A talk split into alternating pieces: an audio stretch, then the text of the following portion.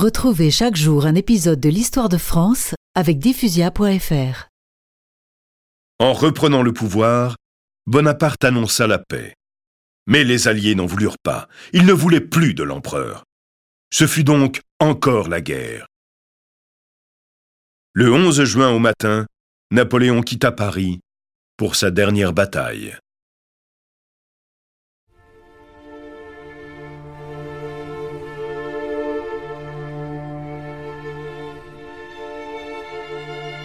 La victoire cessa d'être du côté de Napoléon.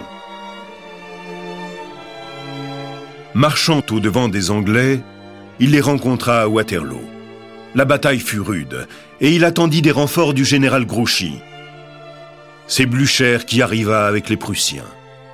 Alors, les Français furent accablés sous le nombre.